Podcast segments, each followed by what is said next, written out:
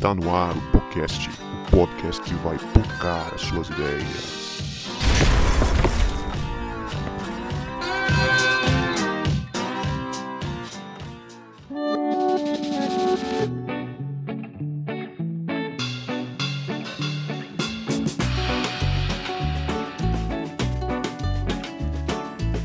Para você que achava que a gente não voltava, a gente voltou.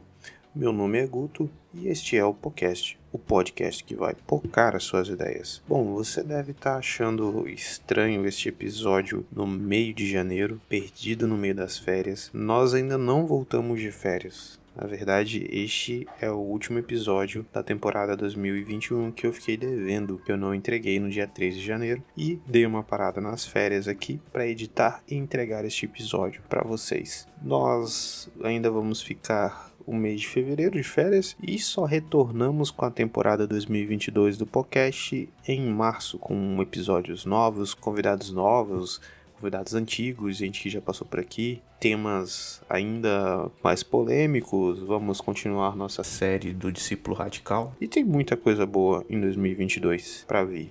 E este episódio aqui é o último da série que foi gravado no congresso da Jubac, da Juventude Batista Capixaba. O congresso Reação, lá em setembro de 2021. E quem está mediando essa conversa é o Léo Azevedo, que é ouvinte aqui, inclusive, deste podcast. Um abraço, Léo Azevedo. E eu participo na mesa da discussão, né, junto com o Adorian, que é pastor de juventude, e a Rebeca Andrade, que é psicóloga.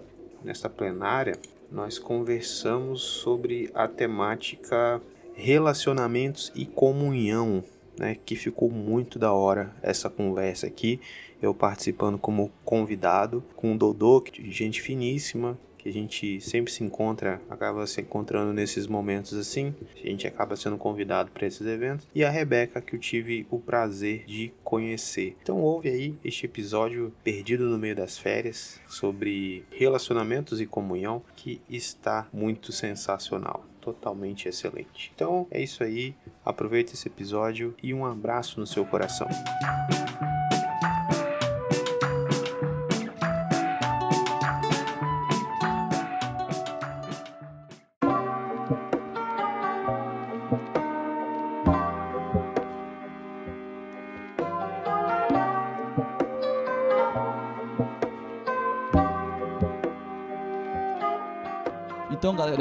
Muito bom estar aqui com vocês. Já peço pra galera aí botar na agulha aí o vídeo do Eu no Reação. A Camila, infelizmente, não está com a gente aqui presencialmente nesta tarde, mas como sempre, ela deixou o videozinho pra gente. Solta aí. Fala, galera, eu sou a Camila e esse é o hashtag Eu no Reação. Bom, o nosso primeiro momento... Não, o nosso terceiro, né? 12 segundos depois... Vamos lá, gente. Não desiste de mim não, edição, editor. Não desiste de mim. Eu não, ele não desiste de. O que, igreja? Ele. 3 e 28 da manhã. Vai dar tudo certo. A mãe ligou o, o liquidificador de novo, velho. Ai, que ódio. Agora vai, hein, galera. Agora vai. Tchá, tá, tá, tá, tá, tá. Três dias depois. Fala galera, eu sou a Camila e esse é o nosso terceiro momento aqui no hashtag Eu no Reação. Agora nós vamos falar sobre um assunto bem interessante também que eu achei bem legal, achei bacana eu vim trazer para vocês. Passou tanto tempo que o velho narrador cansou de esperar e tiveram de chamar um novo. Fala galera, esse é o hashtag eu no Reação e nós vamos falar agora sobre um assunto muito interessante. Nós vamos conversar sobre relacionamentos e comunhão. Bom, como vocês já sabem, há algumas semanas nós deixamos algumas perguntas, algumas enquetes aí pra galera responder e nós fizemos as seguintes perguntas. Na pandemia, você se sentiu sozinho? Você acha que a pandemia afetou as relações? Você sentiu dificuldade de voltar às atividades presenciais? A comunhão com a igreja foi afetada? Bom, diante de todas essas perguntas, nós tivemos alguns resultados. Acredite se quiser, a maioria das pessoas afirmou que sim, que se sentiu sozinho. Você acha que a pandemia afetou as relações? A maioria das pessoas falaram que não, a pandemia não afetou em nada. Você sentiu dificuldades de voltar às atividades presenciais? A maioria das pessoas falaram que não, que foi tranquilo, que não se sentiram incomodados em voltar presencialmente. Bom, a partir de agora vocês vão ficar com esses queridos aí, vai rolar um bate-papo bem legal sobre esse assunto e eu espero que vocês estejam gostando da nossa programação. Conto com vocês aí no chat, nas interações e a qualquer momento eu volto com certeza. Hashtag eu no reação. Beijo, gente. Tchau. Show, show de bola. Camila, mesmo de longe, continue alegrando e divertindo a gente, trazendo informação e conteúdo. Cara, é uma honra estar aqui com essas pessoas que, que eu tô aqui. É muito bom mesmo. São amigos de longa datas aí da Jubac, também pessoas que a gente já trabalha há um, há bom tempo. E é uma honra para a gente ter pessoas tão qualificadas assim para estar participando dos nossos eventos, sem a gente ter que ir buscar longe, porque a gente tem soluções caseiras muito boas, graças a Deus. Eu não vou apresentar eles porque eu vou deixar para eles jogarem o currículo aí na mesa. Pode começar da ordem daqui para lá, para não ficar injusto. E fiquem à vontade para se apresentar, apresentar a família, botar o currículo na mesa, quebrar a banca e vamos embora. Os mais velhos primeiro, Dodô. vamos lá então, gente. É, boa tarde para vocês. A honra é toda, toda minha, duas vezes, né? Primeiro de estar participando aqui diretamente do Reação, depois porque isso aqui vai ser o podcast, né, cara? Então, olha só, é a primeira vez. É, meu nome é Adorian, mas a maioria me conhece como Dodô, pastor Dodô, do jeito que você quiser. Eu sou pastor de jovens adolescentes lá na Ibara, na Igreja Batista de Araçás, em Vila Velha. E sou casado com a Natália, sou pai da Maia agora, uma bebezinha de quatro meses. E desde 2020, desde o primeiro dia do ano de 2020, eu estou trabalhando com os jovens adolescentes lá na Ibara. Estou muito feliz, apesar de de ter tido o planejamento todo mudado, né, por causa da pandemia. Peguei praticamente meu ministério pastoral todo pandêmico. pandêmico. É isso aí. Mas eu estou muito feliz por estar no lugar que Deus quis. Oi, gente, eu sou a Rebeca Andrade. É, eu sou psicóloga clínica e agora estou me aventurando também na área escolar. Está sendo bem bacana essa experiência. É, eu tenho 26 anos, sou membro da Primeira Igreja Batista de Vitória, onde meu pai é pastor. E também sou coordenadora do, do Vem Pra Vida, uma ação que a Juventude Batista Brasileira tem e que foca os seus esforços para falar sobre prevenção à vida. Então, no mês de setembro, inclusive, é o mês que eu trabalho bastante aqui na JBB. E é isso, acho que é um pouquinho disso. Ainda não sou casada, né? Estou aí contribuindo com a Gilbar que recebi a profetada, amém. É, caminhando com a Gilbar já tem acho, uns quatro anos, desde o Reação de 2017, na verdade, foi quando eu comecei a me envolver. E é isso, ainda faço algumas coisinhas assim, mas acho que, acho que tá bom. Fala galera, boa tarde. Eu sou o Guto, sou pastor há seis anos. Hoje estou no momento de transição. Eu trabalho uh, na Igreja Batista de Maruípe com juventude atualmente, mas no final desse mês eu estou mudando de ministério, vou vir aqui para a igreja de Mata da Praia trabalhar com missões e evangelismo. E também faz parte de um podcast, dessa, vem com o jabazinho aqui para divulgar, né? E a gente tem algumas discussões legais ali, só procurar nas redes sociais pocando suas ideias, inclusive esse bate-papo vai estar tá lá daqui um tempinho. E é isso, gente, sou casado com a Juliana, pai da Sofia, que tem dois aninhos, e é isso. Você disse que eu sou mais velho, você tem quantos anos? 32. Ah, eu tenho 30 que eu não falei, então, para me redimir. Então, também me apresentando, né, porque eu acho que eu também não, não me apresentei. Meu nome é Leonardo, para aqueles que ainda não me conhecem. É, recentemente, há cerca de um mês, um mês não, umas três semanas atrás, fui eleito na Assembleia que teve da Juventude. Então a gente agora está trabalhando com a time de liderança da Jubac, como presidente, juntamente com a nossa equipe. É, eu sou formado em Geografia pela Universidade Federal do Espírito Santo e a gente está começando um trabalho também de liderança de juventude ali na Primeira Igreja Batista de Cobilândia. Então, apresentados, vamos para o nosso, nosso assunto aqui da nossa conversa, né? Vamos tentar desenvolver alguma coisa acima desse assunto dos relacionamentos e da comunhão. E como isso aí tem acontecido hoje em dia, né? A gente tinha uma vivência cotidiana, né? A gente tinha uma rotina antes disso tudo, uma rotina que até tem voltado aos poucos, não ao normal, mas a um novo normal, eu diria assim, né? Agora com o pessoal se vacinando, com as coisas, com os protocolos sendo cumpridos, com algumas coisas agora que a gente já começa a conhecer um pouquinho mais o vírus, né? Então a gente já sabe como é que daria um migué nele, com aquele jeitinho brasileiro no vírus, a gente já está dando. E a gente está conseguindo voltar, graças a Deus, a estar na igreja, já conseguiu rever alguns amigos, é uma galera que já está voltando agora nova também. É, a gente tem muita gente se convertendo nos cultos online, isso é uma coisa muito boa, que eu acho que muita gente ficou surpreso. E no meio disso tudo, a gente tem uma formação social também, né? Que a gente tem que desenvolver durante a nossa vida.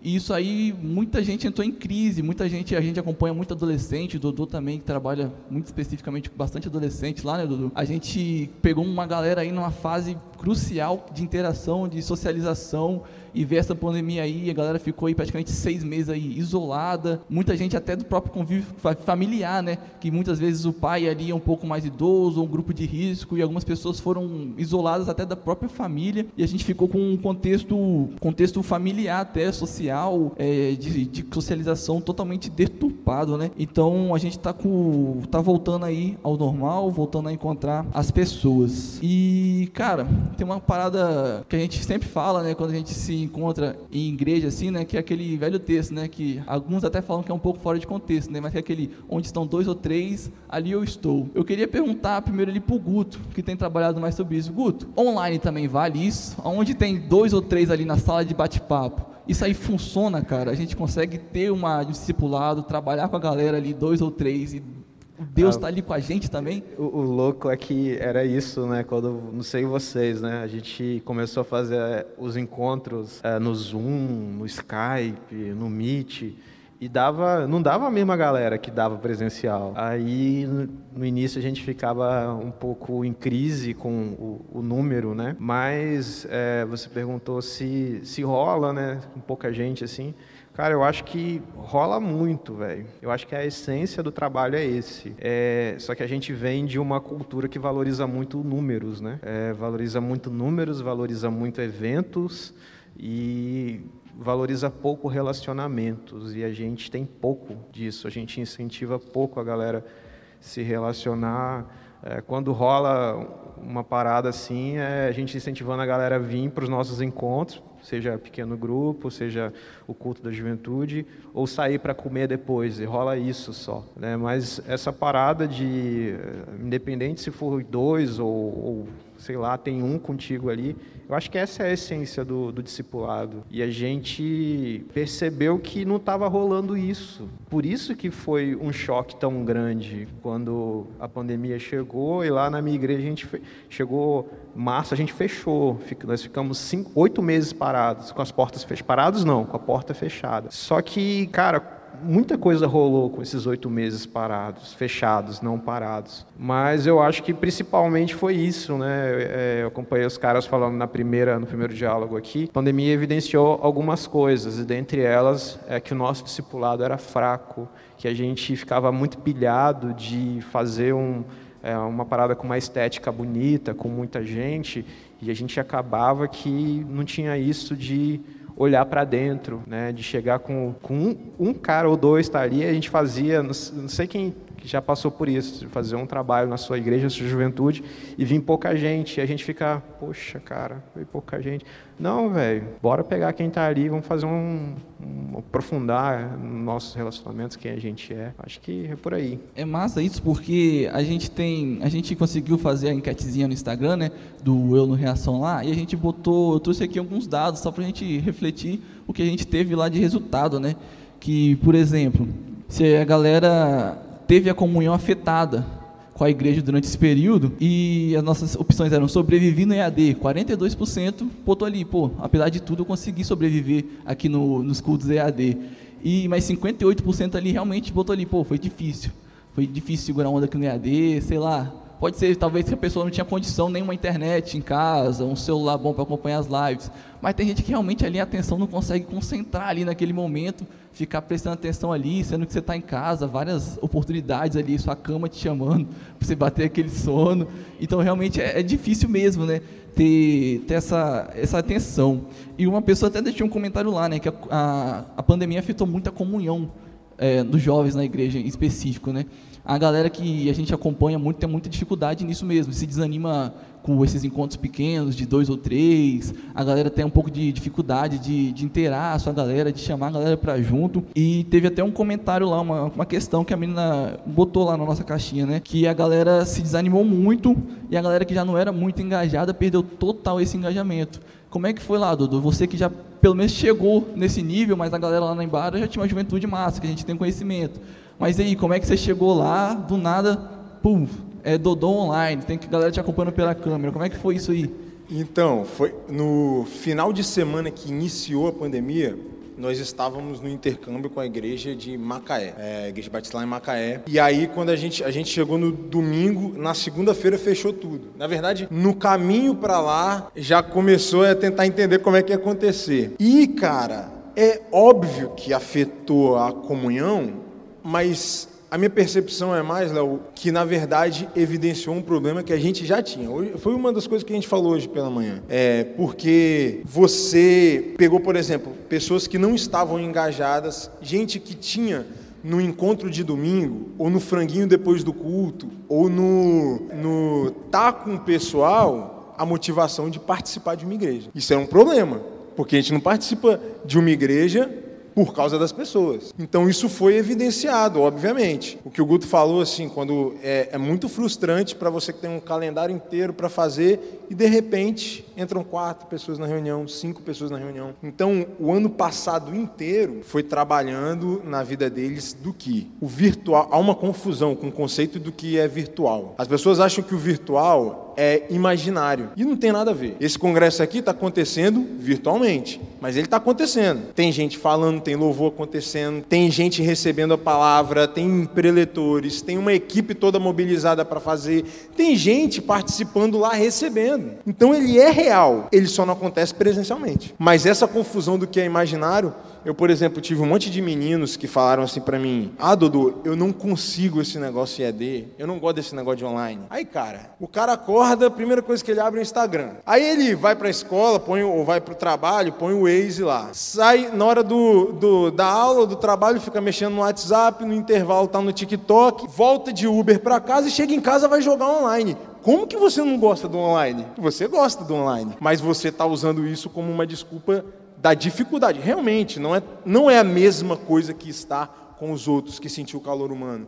Mas a essência, que foi o que o Guto falou, ela tem que permanecer. Se a gente está fazendo virtual ou presencial. Então eu passei um ano conversando isso com eles, sendo repetitivo. Olha, virtual é o oposto de presencial, não o oposto de real até que a galera conseguisse entender que a gente precisa fazer evangelismo virtualmente. A transmissão da igreja, gente, quanto, quanto se gastava antigamente para você ter um culto na TV de alguém em casa? E hoje está ali no YouTube. Se você, se, um, se você for de uma igreja que não tenha condições financeiras, você põe o celular e você transmite ao vivo tudo que está acontecendo. As pessoas de casa podem enviar pedidos de oração pelo chat e está tudo integrado e conectado. Então, assim, afetou porque evidenciou que a gente tinha problemas nos nossos relacionamentos, com o discipulado, com entender é, que a pessoa que é minha amiga não é minha amiga porque ela sai comigo depois do culto, porque ela é minha amiga. Você pode continuar ligando, você tem outros métodos de fazer isso. Então acho que foi um problema um pouco mais é, na raiz, né? E aí quando ela explodiu tudo isso, as pessoas se afastaram. Cara, é muito massa isso, né, velho? Porque a gente entender que as pessoas muitas vezes bota uma culpa no online, mas a culpa talvez não tá lá no online, né, cara? Isso é, isso é muito, muito tenso, assim, de, de a gente pensar. E uma outra parada que a gente perguntou lá, né, pra, pra galera, foi a questão de se sentir sozinho. Eu, por exemplo, lá no começo da pandemia, em março de, de 20, eu tava, tinha acabado a faculdade, já tinha acabado o curso técnico, tava tranquilão, tava em casa, tava de bobeira. Fiquei, pô, acho que eu fiquei mais de um mês sem sair no portão da minha casa, porque estava tranquilo. Meus pais também é, foram pro home office, ficaram tranquilos. E eu sou um cara assim, eu, moro, eu morava em quintal, né? Agora eu casei recentemente, tem um mês e alguns dias aí eu sou casado. Agora eu moro num, num apezinho. Mas antes eu tinha um quintal muito grande, tinha, pô, cresci, criança raiz mesmo ali, cavando buraco na terra, brincando de as paradas tudo. Então eu, pô, tenho meu quintal para cuidar ali, eu acordava, dava para fazer nada, pô, eu cheguei a capinar meu quintal, eu montei um jardim para mim, cara, eu fiz ali um jardim, coloquei paradinha, fiz as plantinhas lá, criei um viveiro de, de cactos suculentos lá no quintal, pô, eu fiz muita coisa na pandemia, porque eu tinha isso para mim, de cuidar de mim, né, de deixar minha mente ali rodando, pô, conheci conteúdo, podcast, comprei livros, livro chegava lá, eu li alguns livros, pô, eu, eu me mantive ativo, então eu não chegava a, a me sentir só. Até porque também a gente tem bons amigos, graças a Deus. Então era sempre ali um mandando mensagem pro outro, perguntava como é que tava, fazia aquela chamadinha rapidinho, dava aquela zoada. Então meio que a relação ali não foi tão afetada assim, com aquelas pessoas que a gente tem mais proximidade. Mas um dado aqui que chamou a nossa atenção foi que várias, 54% ali das respostas foi que várias vezes na pandemia a pessoa se sentiu sozinho, cara. Então, um tempo que a gente está perto, fácil acesso, né, um ao outro assim, a galera ainda se sentiu só, mais da metade da galera se sentiu sozinho, sozinho no meio disso tudo.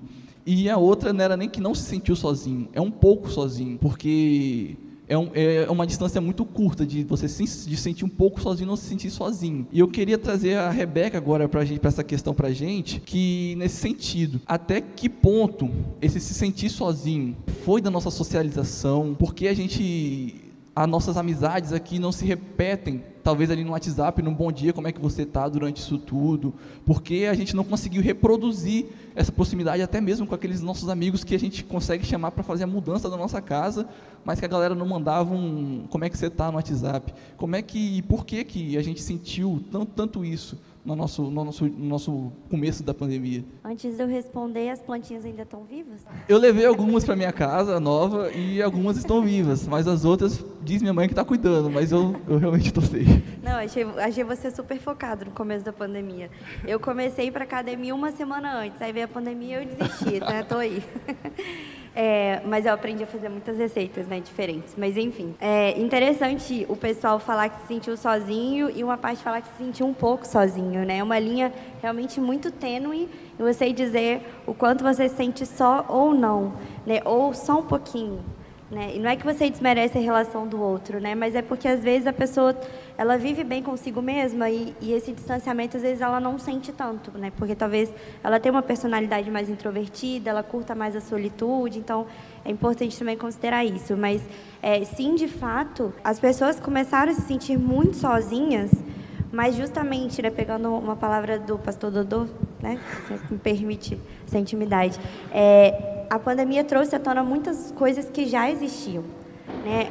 Muitas pessoas já tinham um sentimento de solidão, mas elas viviam envolvidas dentro de uma realidade agitada e corriqueira, com muitas pessoas do trabalho, das escolas, das faculdades, até do comércio, né? elas indo lanchar, elas indo ao shopping. E aí isso mascarava o sentimento, né? O sentir-se só. E aí quando você está dentro da sua casa, sozinho no seu quarto, às vezes com uma pessoa ou outra da sua casa que você não conversava tanto, mas que por causa da pandemia você foi obrigado a conviver com ela, você se deparou com esse sentimento de estar sozinho, que na verdade ele já estava ali dentro, mas tantas distrações, tantas coisas, talvez não permitia que a pessoa se percebesse dentro desse processo, dentro do dia a dia dela. Então eu acho que é importante a gente considerar isso também, né? O quanto que esse sentimento já não estava ali e por falta de atenção, de cuidado consigo própria, a pessoa não se deu conta do quanto ela já estava sofrendo. E aí precisou uma catástrofe a nível mundial para ela se deparar e se perceber e de repente começar a se cuidar dentro de um nível mais emocional. Mas de fato, sendo não, não sendo este o caso, para as pessoas que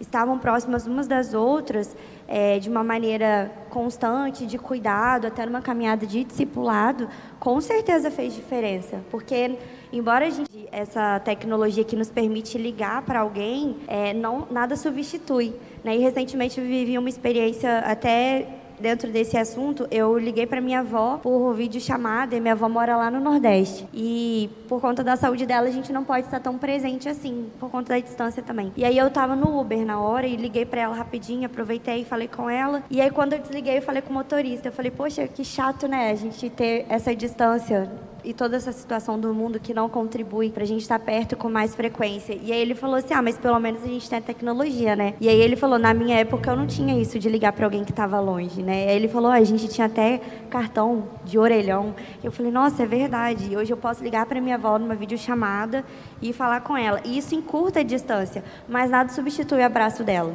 Nada substitui ela me dar um beijinho e falar: Deus te abençoe, minha filha. Nada substitui isso. Mas nos aproxima ainda um pouco um do outro e nos faz sentirmos um pouco menos só. Eu acho que é importante a gente também considerar que isso nos ajuda a matar um pouquinho a saudade, a resenhar junto com um amigo, você cozinhando e ele na jardinagem, por exemplo, né? Isso ajuda até a criar algumas memórias. Pessoas começaram a se relacionar na pandemia também, de maneira afetiva, então isso foi legal também, como isso aproximou outras pessoas de outros lugares, ou pessoas... É, eu vi a história de um rapaz que pediu outra pessoa em casamento, que ele falou, nunca mais sei quando eu vou ver essa moça, eu preciso casar com ela. E eles casaram, eles já eram idosos, enfim. Né? Chegou para mim essa história. Então, as pessoas também acabaram encurtando a distância por perceberem que era um momento propício para isso, né? Então, eu acho que vários fatores podem ser considerados dentro dessa perspectiva do estar sozinho. Eu não sei se fez sentido. É, é massa porque, além de, de, dessa questão, a gente agora já pode trazer outra questão para o debate. Eu acho que já pode, até pode emendar uma questão maneira, porque a gente também teve a questão lá, né? Que agora que as coisas estão voltando ao normal, como é que a gente pode descrever aí as relações para a galera que agora está voltando a encontrar os amigos? É, essa pandemia, esse afastamento, essa distância momentânea aí, é, de, de, dos, dos pares, afetou as relações? Você acha que ela realmente afetou a relação? A galera lá, eu até fiquei assustado. 97% das pessoas falou que sim, com certeza afetou as relações. Isso, de certa forma, mexeu um pouco comigo, porque eu tenho amigos que eu fui ver aqui no Reação. E desde o retiro da Jubac, que foi uma, duas, uma semana antes da pandemia aí for ser declarada, que eu não via, e chegou aqui ontem, abracei, caraca, mano, porque por causa desse contato aí virtual, mesmo que seja, a gente, pô, intimidade lá em cima, o cara é meu amigo, meu brother, então tá suavão, o Dodô mesmo morou fora, a gente não tinha um contato muito próximo, mas a gente, quando eu vi ele a primeira vez, pô, tal, e aí, mano, como é que tá? Pô, paizão agora, tal. Como se ele tivesse passado duas semanas que eu tinha, tinha visto ele. Então, como é que, que a gente tem, tem tá vendo essa volta aí? Como é que vocês estão vendo essa volta? Porque até tem algumas pessoas que estão sentindo dificuldade de voltar ao presencial, porque se desenvolveram também medos que é umas paradas que estão acontecendo agora, né? A ansiedade lá em cima, a galera agora que tem que voltar pro trabalho, chega lá no escritório, vê aquele escritório cheio de gente. Teve gente que já foi lá na igreja e não conseguiu entrar, por causa que olhou, tinha, tipo, a igreja tava com os lugares delimitados, mas estavam todos cheios, e ela não conseguiu passar da porta ali, porque, pô, caraca, juntamento de pessoas, ah, coronavírus. Como é que tá sendo isso aí lá na sua igreja, por exemplo, Dudu? Você já marcou uma parada presencial, a galera foi. A gente jovem talvez até tá um pouco mais desrespeitoso aí em relação ao corona. Mas como é que está sendo aí a relação dos cultos na igreja, a galera voltando a participar e essas coisas? Então, houve uma readequação, de verdade, né? É, a gente teve que aprender a lidar com esses relacionamentos, com essa forma nova de lidar com os relacionamentos. E assim, especificamente com jovens e adolescentes, a gente gosta de estar junto de algumas formas, né?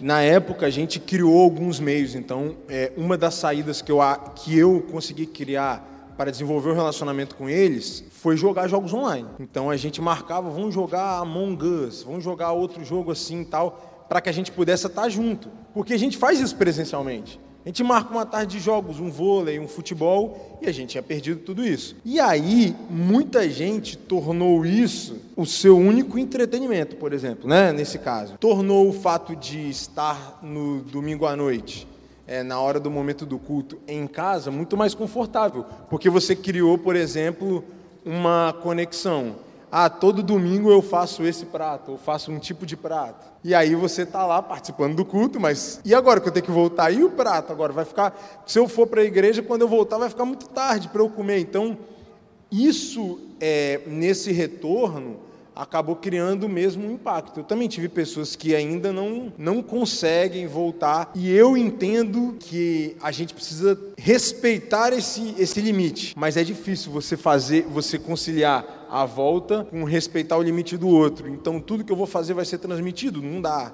Mas aí eu preciso pensar nas pessoas que ainda não conseguiram voltar, que tem esse tempo, né? Com jovens e adolescentes é mais fácil, porque eles querem estar juntos. Eles querem, e para ser mais específico, que a minha galera não fique chateada comigo, mas eles querem quebrar os protocolos, a verdade é essa, porque eles já não aguentam mais.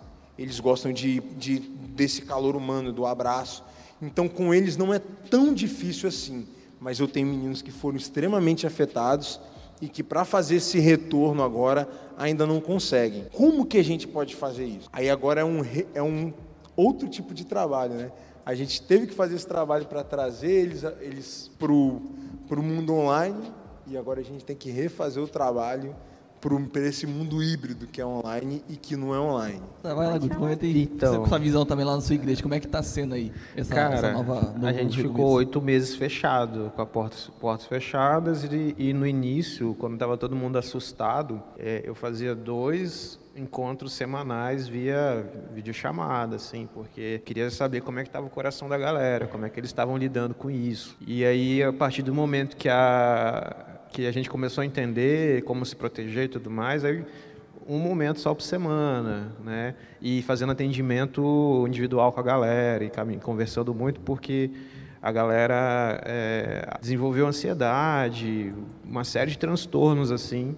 E aí a gente tinha é, que orientar as famílias é, olha, procura ajuda médica, procura um psicólogo, e porque já passou da conta de algo que uma conversa vai resolver. Então a gente é, fez esses encontros frequentes online com a galera, e quando começou a vacinar, a gente começou a voltar presencialmente. E aí, de um outro formato. Uma galera vazou da igreja, velho. Estava conversando com o Dodô há uns meses atrás, num encontro como esse aí, com outros líderes e os caras falaram, velho, sumiu, muita gente sumiu. E lá na minha igreja também não foi diferente, sumiu. E aí a gente tem que é, recomeçar um trabalho. Aí a gente começou de 15 em 15 dias com a galera no sábado, porque mudou o jeito. A gente não pode mais ficar aglomerado, todo mundo sem máscara, se abraçando, beijando. Não pode, cara. E a gente foi mudando isso.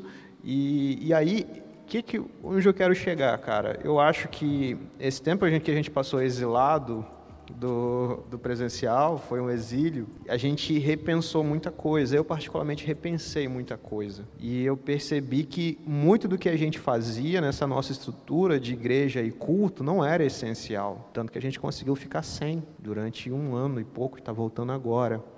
Né? Então, eu acho que é, o caminho é esse: a gente começar a pensar o que é essencial nessa nossa estrutura de igreja. Porque eu vou problematizar um negócio aí, vocês resolvem, e você que está em casa vai resolver também, porque às vezes essa nossa estrutura atrapalha. Calma, que eu vou explicar. Não virem desigrejados, pelo amor de Deus. Eu amo a igreja, eu sou da igreja e jamais quero dizer que para você sair da igreja. Quando eu digo que a igreja atrapalha, é que a nossa programação não tem espaço para relação, para a gente aprofundar relacionamentos e coisas importantes, elas só vão conseguir acontecer quando a gente sair dali, desse momento de culto, você vai para o momento de culto, pelo amor de Deus, você vai para o culto na sua igreja, você vai servir a sua igreja, só que acabou aquilo ali, você vai encontrar intencionalmente as pessoas e vai conversar e vai abrir o seu coração, porque naquele momento de culto ali, não dá, porque o momento é a gente cultuar o Senhor, não dá para você abrir o coração para alguém, você não tem esse espaço, por isso que eu fiz essa provocação que às vezes a estrutura atrapalha. É a adoração coletiva naquele momento da igreja. Exato. A gente tem que entender que a gente está ali para a coletividade do Sim. corpo de adoração. Né? E para vocês, é, para você falar que eu estou sendo herege, para você, para ser bíblico aqui, Jesus lá em Mateus capítulo 6, quando ele vai ensinar sobre oração, ele diz, vocês quando orarem, vão para o quarto de vocês, em secreto, e o seu pai que ouve em secreto te ouvirá. E aí, logo em seguida, ele ensina a oração do Pai Nosso, que começa assim: quando vocês orarem, orem assim, Pai Nosso. Então, o que, que Jesus está ensinando aqui?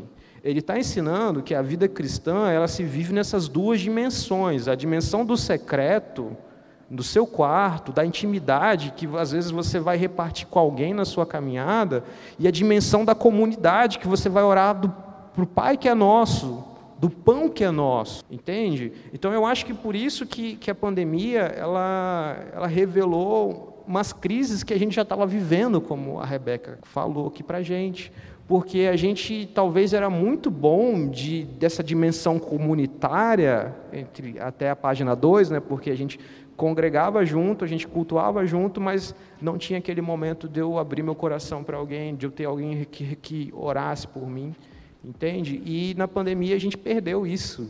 A gente teve que ir para o remoto, que é chato, que é difícil. Por isso muita gente não deu conta. Né? Se ficou alguma coisa, se eu não completei nenhum, algum raciocínio, vocês me falam aí. Não fica com dúvida não, tá, gente? Me ajuda aí. Me, me conserta também aí, pelo amor de Deus.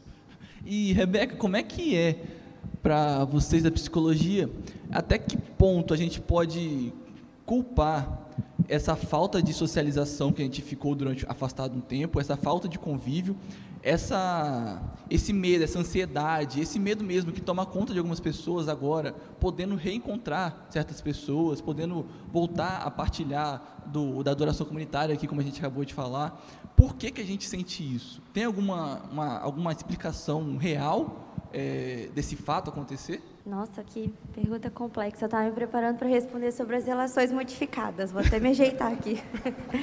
É, eu acredito que a gente consegue explicar isso um pouco, se não criar uma tese inteira sobre isso, mas talvez começar a pensar a respeito do medo. Essa ansiedade ela está sendo gerada por causa de um medo de algo que a gente não não vê. De repente a gente estava no intercâmbio, de repente a gente voltando, ninguém mais pode se ver. De repente a gente estava presencial e oito meses depois que a gente se vê de novo. Então, essa insegurança, né, esse medo, ele gera em nós uma ansiedade diante do futuro. O que, que vai ser daqui para frente? A gente estava acostumado com um modelo de relação e agora a gente não tem mais esse modelo, a gente não vivencia isso mais.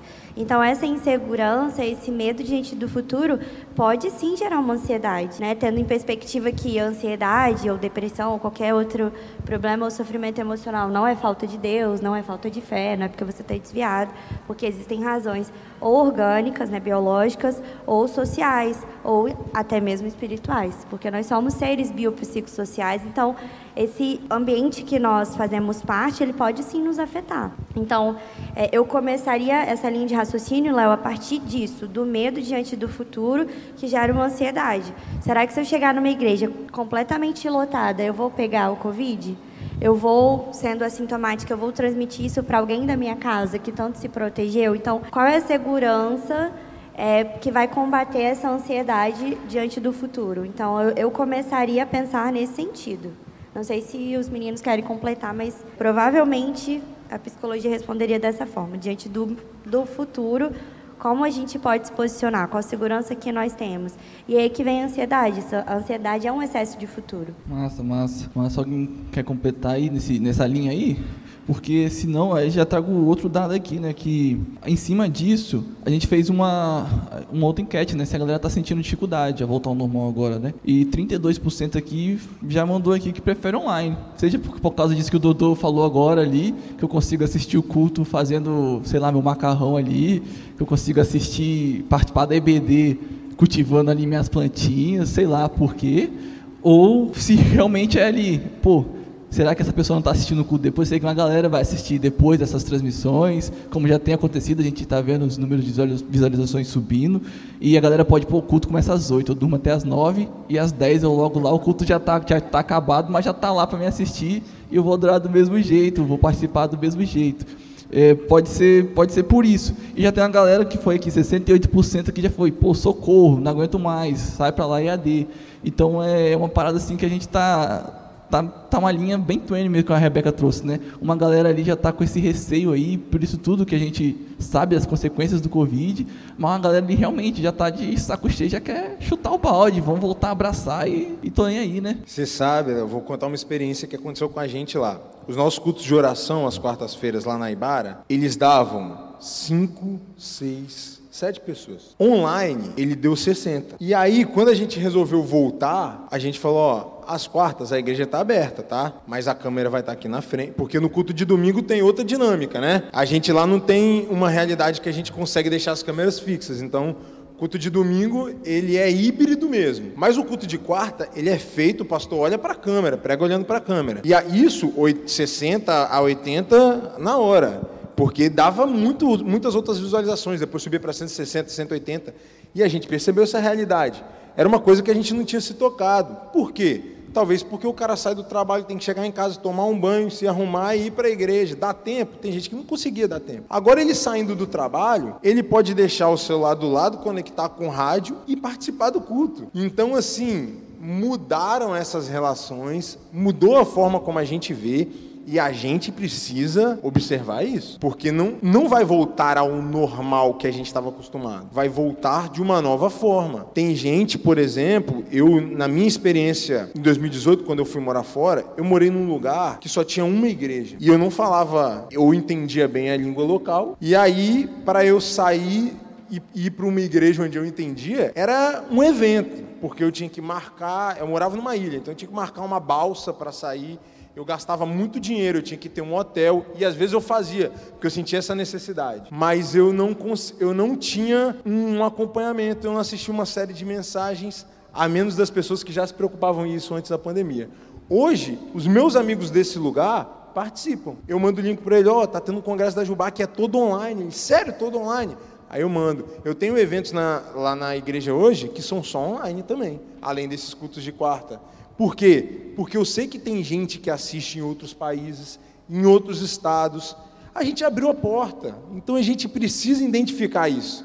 Pera aí, 30% é uma parcela muito relevante de gente que é, é quase um, está falando de quase um terço das pessoas preferem estar online. Por que isso? Aí tem vários fenômenos, a gente tem que, tem que perguntar para a Rebeca, até onde isso vai afetar nas relações humanas, né? Porque assim, vou falar isso e eu não entendo muito da psicologia. Mas a gente meio que é feito para estar tá junto com as pessoas, né? Então a gente sente essa dificuldade. Como que a igreja vai suprir esse movimento novo agora dessas pessoas que preferem estar online? Então é uma coisa que a gente precisa começar. A gente já perdeu tempo, na verdade, né? Tem que começar a pensar. A gente já tinha que estar lá na frente, mas se a gente não começou, a gente precisa começar a pensar agora. Cara, foi um rolê muito louco, porque logo quando foi pá, as igrejas fechadas, teve aquele debate lá de, ah, se pode fechar a igreja, a igreja não pode ser fechada, não sei o quê. Mas aí todas as igrejas correram para comprar equipamento, né? Que tinha igreja que realmente, tem igrejas grandes que não tinham equipamento de transmissão, não, não praticavam, não tinha essa prática do culto online.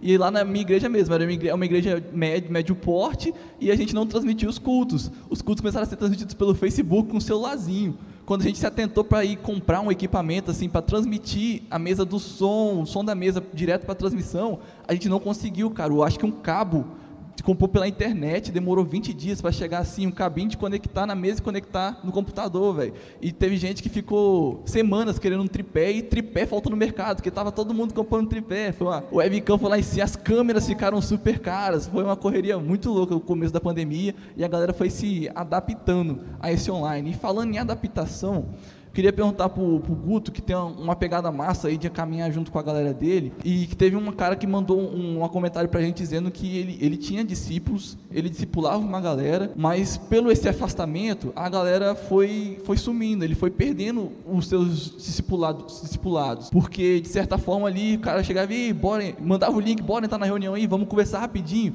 Aí o cara já dava aquele miguezão, pô, tem aquele trabalho aqui para me fazer. O cara lá tirou os dois pontinhos azul, né, velho? Você mandava, o cara visualizava ali, você nem sabe se viu ou não, e se perdeu. Aí ele falou que infelizmente ele teve, perdeu os o discipulado dele que ele caminhava com a galera. E, e, tem como real manter um, um discipulamento é, é discipulamento mesmo que você fala, nem sei, gente. Se eu falar uma parada errada aqui, porque português não é meu. Discipulado. Discipulado. Manter um discipulado. Mesmo online, tem alguma fórmula aí que a galera pode pode tentar, mesmo podendo voltar agora, se encontrar, marcar um café, mas mesmo assim, essa galera, esses 30% aí que quer uma parada online, a gente consegue caminhar junto online? Massa. O Dodô, ele, ele trouxe uma, uma parada que é bem legal, né? O virtual ele é real. A gente tem que começar a trabalhar isso na nossa cabeça. E a essência do culto, do discipulado, da, do relacionamento cristão tem que se manter. A gente tem que se adaptar às realidades que a gente vive. Não foi a primeira vez na história da igreja que os crentes não podiam se reunir. Ao longo da, da história, a igreja foi perseguida. A partir do século II ali, os, os crentes se reuniam em, em catacumbas. Ou seja, eles, eles contextualizavam a realidade que tinha e o discipulado ele acontecia, talvez não com, com a mesma frequência que se tinha todo domingo, mas acontecia. A gente precisa começar a ler o nosso tempo. Eu acho que a igreja ela dá muito mole nisso. A gente sempre sai atrás nas discussões, né? A gente vai correndo. Eu acho que o que aconteceu com essa parada da transmissão, da gente sair correndo desesperado tentando aprender como é que fazia, é, é muito o que a gente faz. A gente reage, a gente não planeja, a gente não uh, avalia, a gente não contextualiza. A gente precisa aprender a ser igreja nessa época, sabe? Tem como você ser, fazer discípulos não estando presencialmente? Cara, tem, tem sim. O que, que, que a gente precisa para fazer isso? A gente tem que aprofundar relacionamento, tem que ser intencional. Às vezes, nessa pandemia, durante a pandemia, no lockdown lá, eu percebi que tinha gente que não, não gostava de que eu ligasse vídeo chamada. Você vai ligar de vídeo chamada, a pessoa não vai atender. Ou lá no, no Zoom, o cara ficava com a, com a câmera fechada. Sabe? Você tem que achar a melhor forma de, de de cuidar daquela pessoa. Às, às, vezes vai ser ligando telefonema mesmo, um por um. Né? Você não vai conseguir reunir todo mundo no, estudo bíblico que você passou horas preparando ali. Então você vai ter que buscar esses caras, sabe, se adaptando à realidade que existe. Não dá mais para a gente ficar saudosista falando, ah, eu conseguia fazer. Não, cara, agora você não consegue mais. E aí, o que, que você vai fazer? Cara, se adapta. Talvez você vai ter que ir para um a um mesmo. Ah, eu tinha muitos discípulos. Puxa, talvez você não dá conta de muitos discípulos, mas você dá conta de um. E esse seu um discípulo, se você discipula ele mesmo, você bota para discipular outro. Saca? Eu acho que a gente precisa realmente voltar para o essencial, para o básico. Cuida de uma pessoa, se você dá conta de cuidar de duas, se relacionando mesmo, né? passando isso do bíblico para o cara, não. É sentar, ajudar ele a viver a fé dele com os problemas que estão rolando na vida dele. E se a gente se adaptar, e se a gente tentar fazer o simples, porque o evangelho é simples, é, a caminhada com Jesus é isso, é a mesa, é o partir do pão, é essa relação, a gente consegue sim discipular a gente. Né? Mas a gente tem que desapegar do que a gente fazia antes, porque agora não é a mesma coisa, mudou, cara. Tem que se adaptar. Eu achei que você ia mudar a pergunta, fazer uma difícil para mim. é, eu, concordo com os meninos e quero me atentar a uma frase que você falou, né? Que nós somos pessoas que precisam de pessoas. E, de fato, nós somos seres... A gente só é gente porque tem alguém perto da gente. Né? Não dá para a gente viver no social de maneira isolada. Por isso tanta gente sofreu no começo da pandemia, né? Tanta gente que já não se reconhecia porque precisava de alguém, e aí a gente vai falar da codependência ou da dependência emocional, precisava da presença e do cuidado de alguém para garantir a sua segurança pessoal, né? Então, hoje a gente precisa entender é, até onde a gente pode se relacionar de uma maneira saudável, por conta do nosso corpo físico mesmo, e dentro dessas possibilidades, é, como a gente pode se reinventar enquanto pessoa? E aí, enquanto igreja, enquanto amigos, enquanto namorados, enquanto família, como a gente pode se reinventar? Como a gente pode se reencontrar dentro desse novo espaço que agora nós ocupamos? Acho que isso é importante a gente ter em mente. E é, falando né, do meu testemunho, é, de um ano para cá, do, no julho do ano passado, eu comecei uma caminhada de discipulado mútuo. Eu nunca tinha sido discipulada. É, até porque aí vai ser um, uma crítica, né? Não sei, um parênteses. Enfim, eu vou deixar né, a treta para o pessoal de casa resolver. O que vocês quiserem definir é. Acho que por ser filha de pastor, e talvez a sua filha enfrente isso um pouco quando ela crescer, as pessoas acham que a gente é muito bem cuidado. De fato, nós somos. Temos alguém em casa que cuida de nós, que nos orienta. Mas de ter alguém é, da minha idade, idade próxima, caminhando comigo, eu nunca tive. Eu já, já fui isso para algumas outras meninas né, na minha caminhada com Jesus, mas tendo alguém para dedicar tempo comigo e ler a Bíblia e orar e semanalmente perguntar como eu tô, eu nunca tinha vivenciado. E no ano passado eu entrei num grupo de mentoria de mulheres e tem mulheres até do Canadá, dos Estados Unidos, todas brasileiras, né? Nós nos encontramos por uma necessidade em comum e hoje elas são minhas grandes amigas da caminhada, são minhas irmãs de fé. Então eu, eu sou constantemente discipulada por elas. E elas também é, de alguma maneira, pela graça do Senhor, elas inspiram em alguma coisa nessa caminhada também. Então, isso é totalmente possível. Eu já não podia ver minhas amigas tão perto, mas Deus me deu possibilidade de fazer outras amigas na caminhada e semanalmente nós nos encontrávamos, compartilhávamos as dores, as dificuldades, os pedidos de oração. E foi aí que eu aprendi o conceito de discipulado mútuo. Né? Essa moça, que hoje é uma grande amiga que se propôs a caminhar conosco, ela também dividia o que ela estava passando. Ela nos colocou nessa posição de distanciamento, de eu sei tudo e vocês que são os necessitados, então eu vou me derramar sobre vocês e, e é isso. Né? É, o aprender de mim, que eu que eu vivencio com ela é porque ela aprendeu com Jesus e ela caminha com a gente. Então, é, dentro dessa nova perspectiva, o que é possível, de que maneira é possível se relacionar? Eu acho que é importante a gente ter isso em mente. Né? Se você falou, a gente precisa aprender a ser igreja, como a gente pode ser igreja nesse tempo? Dentro desses limites, dessa, desse tudo se fez novo, que como a gente pode agora se reencontrar? E eu acredito que a gente também possa considerar, não sei quanto tempo a gente tem, mas muitas pessoas não querem voltar para o online, ou vão ter dificuldade, porque agora elas não têm mais o sentimento de pertencimento ao templo de maneira física. Né? Então, é preciso que nós trabalhemos essa perspectiva, que o pertencimento é a comunidade de Cristo, é o reino de Deus. Mas nós precisamos estar perto uns dos outros também. Então é importante, com todos os cuidados, de fato, se a pessoa se sentir segura para tal, é, a gente tem um momento de estar perto um do outro para matar um pouco da saudade, dessa necessidade de estar sozinho.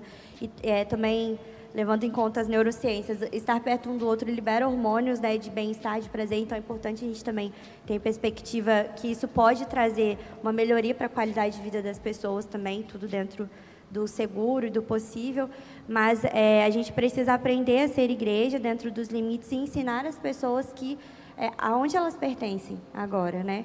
Nós somos, e na caminhada do discipulado a gente aprende isso, que nós somos filhos de Deus, pessoas nas quais Jesus habita e nós vivemos no reino dos céus. Mas esse reino também pode ser experimentado no aqui e no agora. Então, estar perto também nos permite isso, né? Uma coisa aqui, só complementando, não sei se foi o Dodô que falou no bate-papo que a gente teve lá atrás, ou se foi outra pessoa, eu ouvi alguém dizendo isso. As cartas, as, as epístolas que a gente tem na Bíblia, era uma forma de, de pastoreio remoto. O cara mandava, o Paulo mandava uma carta pro para o Timóteo, ele estava cuidando do Timóteo à distância. Então é possível você discipular à distância. Eu tenho outro, esse exemplo é obviamente bem melhor, mas eu tenho outro exemplo. Antes da pandemia que aconteceu comigo, quando eu estava é, morando lá, eu passei por um problema muito sério e eu não queria contar para minha família, para não preocupar essa história toda. E quem que fora da minha família que eu consigo contar?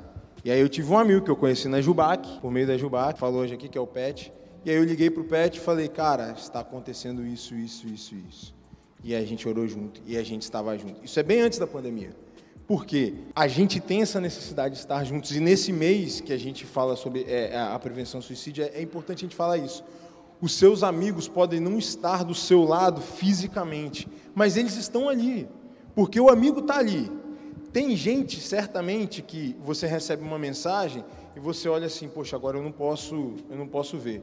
Mas tem alguém que você recebe a mensagem que você olha e fala: Cara, esse cara me mandou mensagem, eu preciso, eu preciso estar atento a ele, porque os seus amigos estão ali. Então, mesmo que a gente se sinta sozinho, mesmo que a gente se sinta essa falta, nesse momento que a gente está vivendo, a gente precisa lembrar as essências das coisas das quais a gente construiu os nossos relacionamentos, o meu relacionamento familiar, o meu relacionamento com os meus amigos, com, os, com o meu pastor, ou os meus pastores, ou o meu, o meu é, aquela pessoa que me discipula, ou as pessoas que eu discipulo, não podem ser rompidas, elas são afetadas, mas elas não podem ser rompidas pelo fato de que eu não estou é, no mesmo local que elas. Então, assim, essa, essa percepção vai perdurar porque cada vez mais as coisas vão estar na conexão online, ou, ou pela internet, ou por outro meio que vão criar, cada vez mais nós não precisaremos estar fisicamente.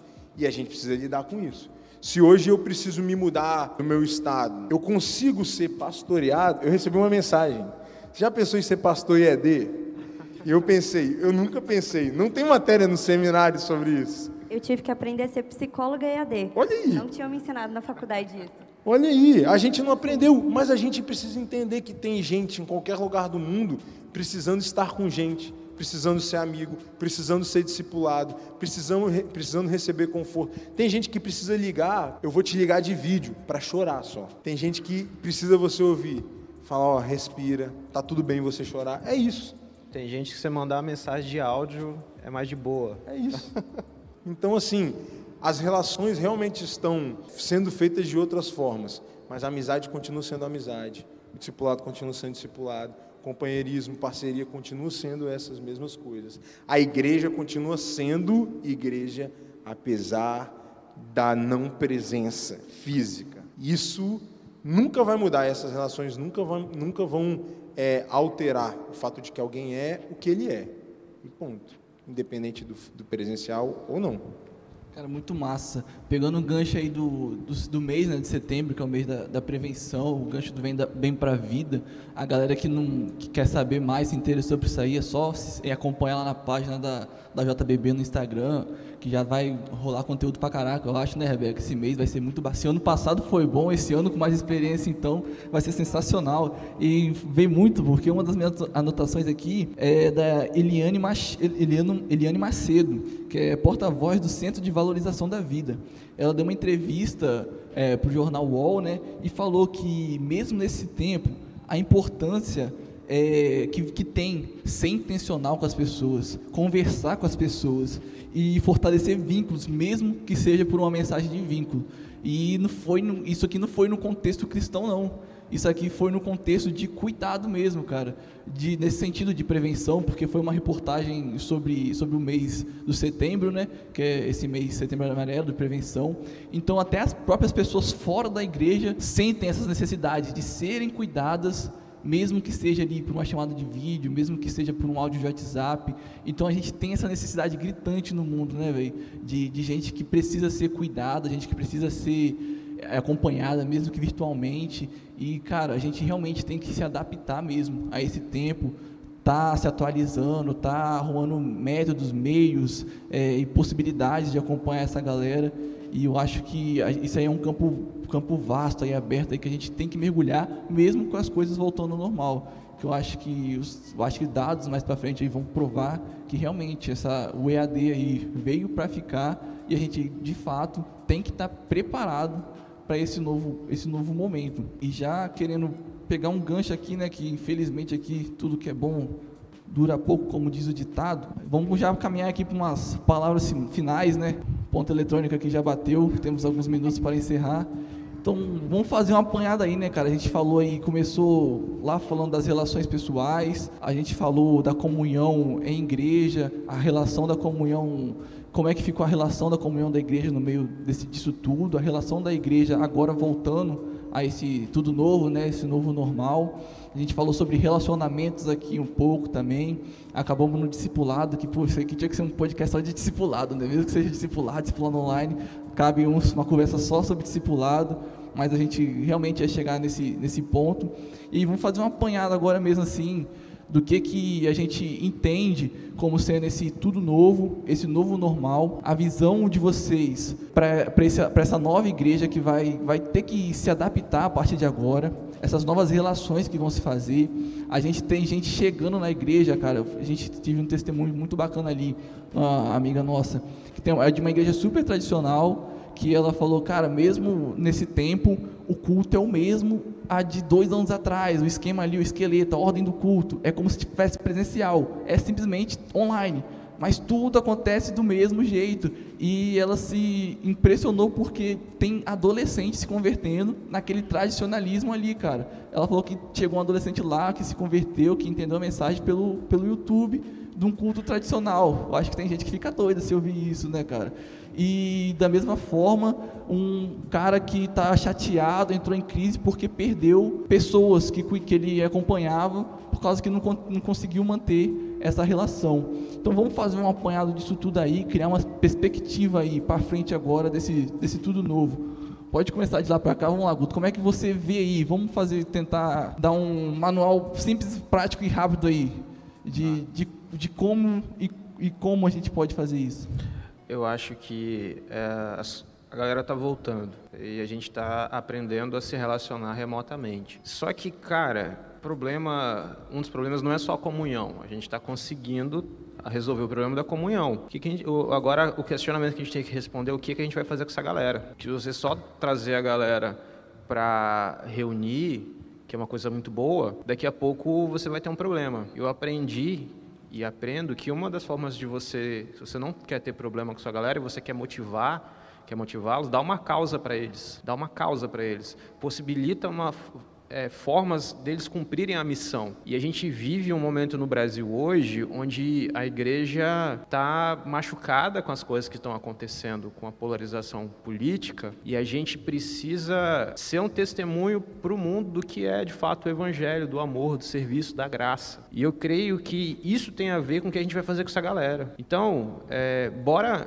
reunir essa galera bora, mas vamos dar uma causa para eles. Estou falando de só de você fazer impacto evangelístico, não. Faça isso também, tomando todas as precauções de saúde. Mas, cara, serve as pessoas. A gente vive um momento no Brasil que 14 milhões de pessoas voltaram a, a, uma condição de risco alimentar. A gente precisa fazer algo a respeito disso. A gente precisa fazer algo a respeito das crianças, da, sabe, das pessoas que estão passando alguma necessidade. E isso tem a ver com o que a gente vai fazer com a nossa galera. A igreja tem que começar ou voltar a se ocupar de questões que de fato é, ocupam o coração de Deus, né? Salmo 56, versículo 8, se não me engano, diz que pai de órfãos e viúvas, esse é o nosso Deus. Então, a gente precisa é, voltar. Tem muita gente que já faz isso. A gente tem Cristolândia, a gente tem Projeto Viver e um tanto de missão por aí. A gente tem que começar a pensar o que a gente vai fazer com a nossa galera. A gente tem que dar uma causa para elas, que é essa causa que está no coração de Deus, do cuidado, do serviço das pessoas. Não só encher as nossas igrejas de novo, de novo de jovens, mas mandar eles embora para servir no mundo, servir as pessoas. Rapidinho, só vou pegar um gancho aqui, porque uma pergunta que mandaram aqui encaixa muito bem nisso que você falou, de, de realmente mostrar a verdade, ser bíblico, mas do momento que a gente está passando, né? Que hoje em dia, se você sair com uma camisa do Brasil na rua, você é taxado. E dependendo do comentário que você faz numa rede social, você também é taxado. Os caras querem te enquadrar em um viés aí que muitas vezes a gente nem, nem pensou naquilo, né? Você falar hoje, se postar isso aí, tem gente vivendo a linha, abaixo da linha da pobreza no Brasil, 14 milhões de pessoas. Já, vem, já vai ter gente chegando, ah, mas vomitando informação em você desnecessária, te tageando como talvez um, sei lá, direitista, um esquerdista, um narcisista, um terraplanista, e vai ter gente, tipo, perdendo com condições de falar, condições de afeto, perdendo amigos, atrapalhando relacionamentos, distanciando pessoas por causa disso, desse, desse de posicionamentos, cara. E como é que a gente a gente tem que tomar cuidado de verdade com isso? A gente tem que se posicionar mesmo através disso ou simplesmente ser bíblico já é o suficiente? Sim. Eu, eu acredito, cara, eu reflito bastante sobre isso, porque eu sou pastor de, em uma comunidade que tem gente dos dois polos. Então, eu evito entrar em é, discussões diretas sobre isso. A minha resposta tem sido mais com a minha vida. E eu, eu vejo que a gente briga muito quando a gente foca no que não é essencial, volto no que não é essencial. E no serviço, no campo missionário, eu tenho um exemplo lá na, na minha igreja que eu estou hoje. A gente tem um projeto de distribuição de alimentos. Lá eu tenho gente que se considera de direita, né, essa extrema direita que a gente vê, e eu tenho gente que é militante de esquerda por pautas que são até difíceis da gente caminhar dentro da igreja. Essas duas pessoas, elas servem junto nesse ministério. Então, o que, que eu aprendo com isso? Quando a gente foca naquilo que está no coração de Deus, que é o cuidado, né, o testemunho não é o que você fala, é o que você vive. Quando você começa a viver do jeito que daquilo que está no coração de Deus, cara, você para de se preocupar com aquilo que é periférico, aquilo que não é essencial. Então eu acho eh, isso mostra que o nosso problema não é só é, esse problema de polarização, é um problema de, de, falta de conhecimento mesmo. Se a gente olhasse um pouco mais para as escrituras, a gente ia se ocupar mais em nos servir o outro, no cuidar no outro, acolher o outro. Às vezes o outro está falando de um lugar é, que você precisa entender por que, que ele está falando daquele jeito. Quantas vezes Jesus acolheu os discípulos na, na ignorância deles? Jesus nunca é, foi, sabe, ah, você é muito burro, cara, sai daqui. Não, Jesus nunca fez isso. Jesus acolhia os caras e caminhava junto com os caras. Eu acho que a nossa resposta tem que ser muito mais de caminhar junto e mostrar a nossa vida do que querer ganhar uma discussão. Massa. E aí, Rebeca, como é que você vê esse tudo novo? Pode dar seu, sua última palavra e também vamos daí, tenta dar uma dica fácil e rápida aí para as igrejas, como é que a gente pode realmente aí trabalhar mesmo que de uma forma bem inicial, esse cuidado com essas pessoas que estão tendo essa dificuldade de voltar para o corpo por medo mesmo, por ansiedades? Uma dica fácil é procure acompanhamento psicológico, tá? Tendo qualquer sofrimento emocional, essa é a melhor dica que eu posso dar. E hoje a gente tem disponível é, em vários lugares esse serviço, né? As igrejas já oferecem, pessoas que são membros das igrejas fazem um preço social para quem é da igreja para poder ajudar, mas as universidades, as escolas, organizações não governamentais também auxiliam nisso e fazendo uma propaganda do Vem Pra Vida, nesse ano a gente também está com a proposta de divulgar alguns serviços é, governamentais e não governamentais que oferecem esse tipo de ajuda. É, então, é isso. Né? Essa é a minha dica fácil, rápida, faça um acompanhamento psicológico se você está percebendo essa necessidade, né? Não precisa ter uma crise muito grave para a gente buscar ajuda. É, e, cara, a gente tem que colocar na cabeça da nossa juventude que isso não é motivo de vergonha, né, cara? Não. Gente. É verdade. É muito bom ter alguém profissional caminhando com a gente. Então, realmente, vamos botar isso na cabeça da nossa juventude, né, velho? Procurar ajuda não é, é cringe, né, velho? É, é, é, muito cringe, atual, não. é muito desse momento. É verdade, mas eu sou suspeita para falar. Mas, eu, mas eu endosso.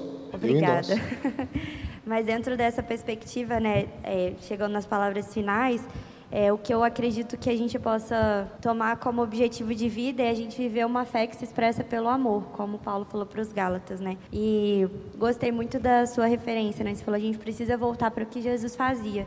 E eu gosto muito de uma passagem na Bíblia que aparece três vezes, né? Em Mateus, em Marcos e Lucas, que é a cura do cego Bartimeu. Eu acho interessantíssima essa passagem e algo que me chama muita atenção nessa, nesse relato da Bíblia é que Jesus estava caminhando com muitas pessoas né, atrás dele e ele passa à beira de um caminho estava indo para outro lugar e essas pessoas seguem Jesus, seguindo Jesus, elas ignoram o grito de alguém que estava à beira do caminho que estava sofrendo. E hoje, como igreja, a gente também escuta muitos gritos. Às vezes não tão alto quanto desse moço que estava na rua, mas são gritos silenciosos de pessoas que vivem sobrecarregadas pela culpa, pelo medo, pela ansiedade, pela depressão, pessoas que têm os seus braços marcados, não só por traumas passados, mas pessoas que hoje é, ainda enfrentam dificuldades e não encontram esperança para sobreviver, elas também fazem parte da nossa membresia. Né? A Igreja de Cristo comporta todo tipo de pessoas e às vezes as pessoas estão sofrendo. Mas voltando à passagem, é, Jesus caminha, ele passa por aquele lugar e nós, sabendo quem Jesus é, nós sabemos que ele poderia ter curado aquele homem no instante que ele olhou para aquele homem. E ele não faz isso. E aí é isso que me chama a atenção. Porque Jesus estava querendo ensinar alguma coisa para aquela multidão e também para nós. Se ele ouviu aquele grito, ele olhou para aquele rapaz que estava à beira do caminho e não fez nada, não é porque ele não queria fazer, é porque ele queria ensinar algo antes de fazer. Não era, não era para ser um milagre só para ser milagre. Era para ter uma lição naquilo ali. E aí Jesus passa por ele e a multidão repreende o grito daquele cara que estava sofrendo. E aí Jesus para. E nisso que ele para, a multidão também para. E aí o que, que Jesus fala? Chama aquele homem. E aí a multidão que estava mandando ele calar a boca fala: ânimo, o mestre está te chamando, um monte de cara de pau. Ânimo, vem para cá que Jesus está te chamando. E aí, o que, que eu entendo disso? E aí Jesus vai e cura aquele homem na frente de todo mundo. Eu entendo, e posso estar até enganado porque eu não sou teóloga, mas eu gosto de histórias, é que Jesus estava querendo ensinar para aquela multidão que não adianta a gente segui-lo se não for para a gente olhar para o lado se não for para a gente ouvir os gritos de pedido de socorro das pessoas que estão caminhando ou que estão passando perto de nós. E ele não quer que a gente o siga por seguir, porque a multidão estava seguindo Jesus e estava fazendo o extremo oposto do que ele manda. Eles não vivenciaram nenhum dos mandamentos de uns aos outros naquele momento. Eles calaram a voz daquele homem e ele insistentemente falou e gritou mais alto, e Jesus fez todo aquele movimento de parar e chamá-lo para que ele fosse curado. E eu entendo que Jesus quer que nós aprendemos isso a partir dessa mensagem. A gente precisa viver uma vida que segue Jesus, mas de uma fé que se expressa pelo amor, que também olha para as pessoas que estão sofrendo, que estão ao nosso lado. Essas pessoas estão gritando e pedindo por ajuda. Então, como a gente pode ser igreja nesse novo formato? Se eu puder dar uma fala, é olha para quem está do seu lado. Porque tem pessoas que estão sofrendo e às vezes elas não vão ter coragem, pastor, de mandar uma mensagem, de ligar. Mas se você for até essa pessoa e dizer, ânimo, eu estou aqui para caminhar com você e te levar até Jesus, eu tenho certeza que Jesus vai fazer algo na vida dessa pessoa. Então, é possível sim a gente ser igreja nesse novo formato, vivendo o que já está escrito na Bíblia há muito tempo, uma fé que se expressa pelo amor. E o amor cuida, o amor abraça, o amor tudo suporta, e o amor faz diferença na vida das pessoas. O meu, o meu encerramento, soma o que eles falaram assim. É, a Rebeca citou uma passagem, eu vou citar uma outra passagem. Quando Jesus cura um paralítico e ele tá, é, as pessoas estão num lugar físico que eles não conseguem levar o paralítico até Jesus. E aí há uma barreira física ali que eles não podem chegar. E o que eles fazem, os amigos daquele homem, sobem no telhado dão um jeito de abrir o telhado e descem ele na frente de Jesus. E aí acontece um, um milagre maravilhoso ali, né? Que é o perdão do pecado daquele homem. Tanto que Jesus depois até fala assim, é, todo mundo ficou, é, é, se perdoa os pecados dele, acho que ele quer andar. Ah, é isso? Então levanta e anda, como se fosse fichinha. Mas o que me chama atenção é o paralelo que eu posso fazer isso para a nossa vida. O novo nem sempre é, é bom de tudo, né? A gente está vivendo isso. Nunca mais o mundo vai ser o mesmo, não. Nunca mais o mundo vai ser igual. E não é para ser igual. Que pena se a gente passasse por tudo isso e voltasse a ter a mesma percepção sobre as coisas, a mesma percepção sobre a oportunidade que eu tenho de estar com as pessoas, de ter amigos, de ter família, de ter igreja, de ter gente que vai me apoiar. Você é igreja em qualquer lugar do mundo. Então, assim, essa, essa oportunidade, eu não posso deixar passar de, de valorizar essas coisas. O mundo está novo, mas quem que eu sou nessa história? Porque tinha gente que estava assistindo e falando: que legal que vocês estão fazendo isso, que legal que a, que a Jubac está fazendo um congresso online, que legal isso que vocês fazem, que legal que você aprendeu Libras para falar na sua igreja. Tem gente que está doente e a gente precisa reconhecer as pessoas que estão doentes. Pessoas que, e claro, aquele homem não estava doente, né? Eu estou usando um paralelo aqui. Tem gente que está precisando do milagre. E aí foi o que a Rebeca falou. Alguém precisa identificar aquilo. Tem gente que estava na multidão falando: vocês estão atrapalhando o que está acontecendo. Ou, ou perguntando: você deveria estar perdoando pecados? Mas tem gente que falou, cara, essa barreira não pode atrapalhar a ação daquilo que Deus quer fazer. Então, por mais que eu suba nos telhados, que eu vá fazer, o meu ato de amor com Ele, o meu ser igreja, vai ser dar um jeito disso acontecer. Então o que a Rebeca falou assim, a gente e o Guto também, a gente precisa voltar para a essência. Deus me amou primeiro e me ensinou a amar. Eu, eu oro para que eu tenha um coração com amor daquilo que Deus faz. Então eu preciso fazer aquilo que Deus quer que eu faça. Eu preciso entender que não é uma barreira física, não é, é porque tem uma multidão, não é porque eu não, eu não posso olhar fisicamente nos olhos daquela pessoa, eu não posso estar onde ela está mas eu preciso amá-la do mesmo jeito de que Jesus amaria ela. Eu preciso fazer o amor de Cristo encontrar a vida dessa pessoa. Eu preciso ser um canal daquilo que Deus quer fazer na vida dela. Eu preciso ser a mão que vai que vai ser usada para curar alguém. Eu preciso ser a palavra que vai ser usada para curar alguém. Eu preciso ser aquilo, a ferramenta que Deus quer usar para agir na vida de outra pessoa. Isso tudo é baseado no amor a essência da igreja nunca vai acabar. Vão vir outras barreiras e a gente vai passar por muitas outras barreiras e a igreja vai continuar permanecendo porque ela está fincada no amor de Cristo. E ela vai permanecer independente, porque sempre haverá aqueles que vão subir nos telhados para poder descer aqueles que estão precisando encontrar com Jesus. Amém. Que nós sejamos essas pessoas. Né? Sejamos nós, né? Amém. né? Que honra é poder fazer aquilo que Deus quer que a gente faça.